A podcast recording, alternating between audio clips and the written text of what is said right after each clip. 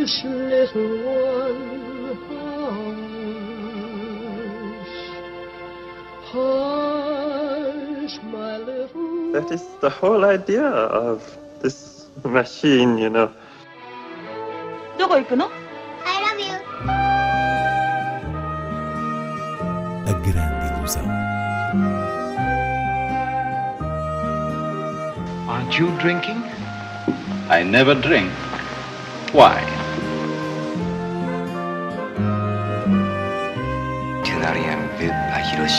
J'ai tout vu, tout.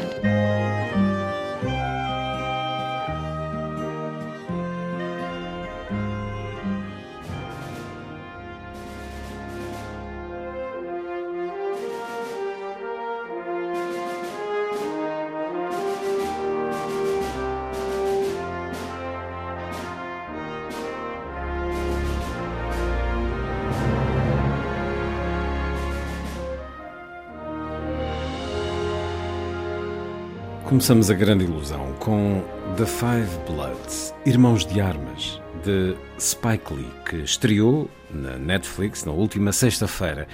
A pandemia condicionou a estreia em sala e fica assim como um caso semelhante ao de O Irlandês de Martin Scorsese, que passou por poucos cinemas. Inês Lourenço, The Five Bloods é um filme que reflete o grito antirracista que ecoa neste momento por todo o mundo na América em particular. É, e aí não há surpresas. De certa maneira, pode-se dizer que Spike Lee não tem como não ser pertinente. O seu cinema está constantemente em sintonia com a realidade dos Estados Unidos, porque de facto esta não muda muito. A morte do afro-americano George Floyd às mãos da polícia, que está na origem das manifestações, é uma imagem que já estava presente no seu filme de 1989, Do the Right Thing, Não Des Bronca, o que revela que a questão do racismo na sociedade americana continua bem acesa e com a mesma feição. Por isso, The Five Bloods, Irmãos de Armas, centrado num grupo de veteranos de guerra afro-americanos que regressam ao Vietnã, surge como mais um filme que põe o dedo na ferida da história. São quatro homens que voltam a reunir-se décadas depois do fim da guerra nesse lugar de que guardam fantasmas, uns mais do que outros, e estão ali para recuperar os restos mortais de um soldado, o quinto irmão de armas, que viam como um líder. Mas esse motivo nobre eh, esconde ainda outro relacionado com barras de ouro, supostamente espalhadas perto do local onde se encontrarão os ossos. E assim misturando o ímpeto de uma jornada com a homenagem Apocalipse Now e o sentido de aventura de um tesouro de Sierra Madre, o filme faz o seu retrato da fraternidade posta à prova pelo brilho do ouro, enquanto aplica uma pedagogia necessária sobre a condição dos negros nesse capítulo da história americana. E isto com a habitual postura de punho cerrado, mas sempre com uma, diria, musicalidade intrínseca que afasta qualquer tom soturno ou, ou sisudo. Da Five Bloods é um ótimo filme que confirma Spike Lee como uma voz cinematograficamente empenhada em dar a versão afro da vida americana. Black GI, is it fair to serve more than the white Americans that sent you here? Nothing is more confused than to be ordered into a war to die without the faintest idea of what's going on. I dedicate this next record to the soul brothers of the 1st Infantry Divisions. Be safe.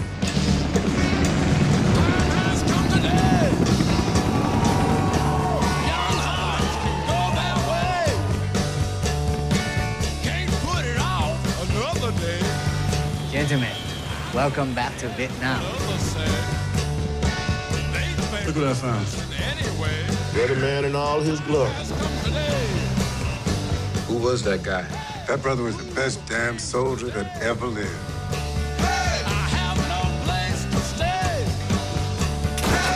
We bury it. Later on, we come back and collect.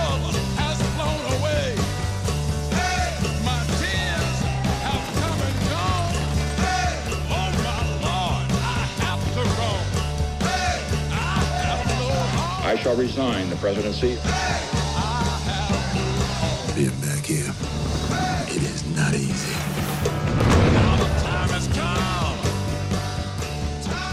Ainda na Netflix, estreia nesta sexta-feira uma animação japonesa. Os Gatos Também Choram, de Junichi Sato e Tomotaka Shibayama, e às salas de cinema chega Mathias e Maxime, de Xavier Dolan. Os Gatos Também Choram é um belo conto de fantasia sobre o primeiro amor. Temos uma adolescente que gosta de um rapaz da turma, não tem jeito nenhum para abordá-lo, mas consegue aproximar-se dele transformada numa gatinha de rua. Ela adquiriu este poder através de uma máscara de gato que comprou a um vendedor num festival de verão e a certa altura a sua vida humana começa a fundir-se com a da forma animal numa curiosa perspectiva faustiana que, em vez da alma, lida com a esperança de vida. No fundo, é uma animação que observa o tema das relações dentro e fora de casa, focada na necessidade de sermos amados e conserva uma sabedoria oriental capaz de ligar os aspectos cotidianos com uh, um imaginário fabuloso. Já agora, para os apreciadores de animação japonesa, vale a pena referir que um dos realizadores, Junichi Sato, é o da série A Navegante da Lua. これは私ムゲが大好きな男の子に会うため猫になるちょっと不思議な物語太郎お前は太陽の匂いがするな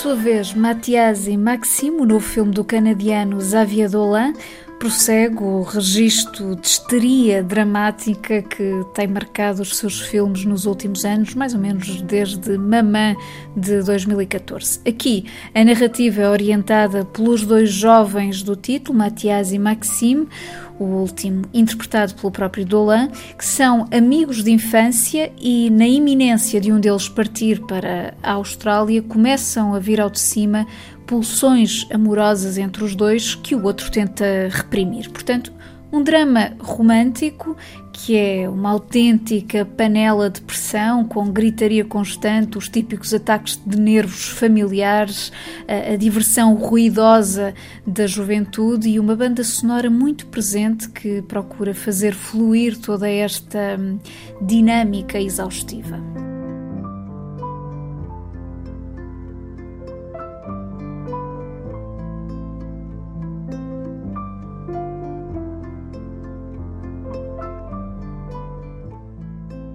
No Cinema Nimas, em Lisboa, arranca nesta quinta-feira um ciclo intitulado O Roman Porno, da Nikatsu. O roman pornô corresponde a uma linha de filmes eróticos, cinema de género japonês, que o estúdio Nikatsu lançou no início dos anos 70, quando a televisão começava a tirar massivamente espectadores às salas. E tratando-se de um estúdio histórico, fundado em 1912, responsável por produção, distribuição e exibição, arranjou como estratégia para atrair de novo os espectadores para a sala escura uma série de produções que encaixavam em determinadas regras. Desde logo, uma rodagem curta, uma cota fixa de cenas eróticas e uma duração máxima de hora e meia, tendo ainda de se contornar com criatividade a, censura japonesa que não permitia que fossem mostrados os genitais. E o que traz este ciclo, em exibição até 22 de julho no Nimas, é uma amostra dessas produções, no caso cinco filmes, que vão dialogar com outros cinco realizados em 2016, quando, por ocasião dos 45 anos do roman pornô, a Nikatsu lançou o repto a um conjunto de realizadores para que cada um assinasse um filme de uma nova série que pretendia revitalizar o género. Então, são 10 filmes no total que, dentro destas diretrizes, mas com muita liberdade formal, assumem narrativas impulsionadas pelo desejo da pele, jogos eróticos com abordagens, motivos e estéticas distintas, e entre eles histórias urbanas, uns com questões de classe, com mais ou menos carga melodramática. Precisamente o filme que abre o ciclo A Senhora de Karuizawa de Masaru Konuma, título de 1982, é um dos que explora a componente do melodrama através do romance proibido entre uma mulher da classe alta casada e um jovem estudante que, que, se deixam levar numa tragédia da carne com, digamos, requinte visual.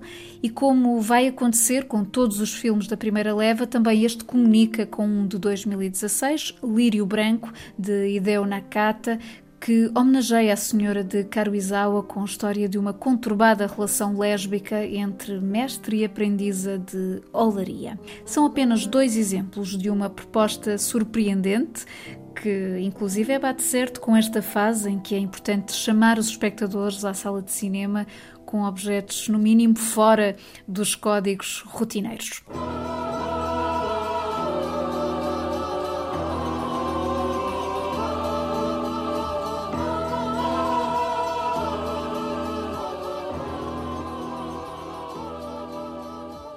Favor, não me morda o pescoço. A paródia de vampiros de Roman Polanski é outra das sugestões da programação do Cinema Animas a passar no domingo à noite. Um filme de culto a que vale muito a pena regressar, desde logo com Sharon Tate e o próprio Polanski juntos no grande ecrã. Uma palavra ainda para a sessão especial de homenagem a Michel Piccoli também no domingo, ao início da tarde, com o filme E Então, realizado pelo ator francês e com produção de Paulo Branco.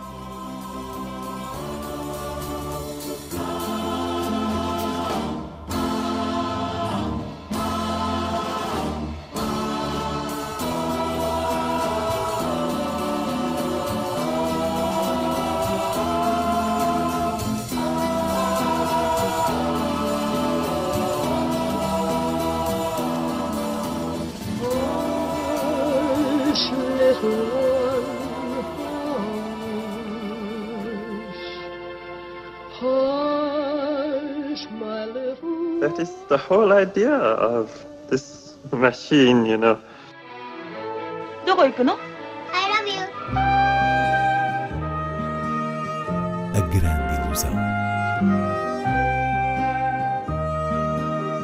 Aren't you drinking? I never drink. Why?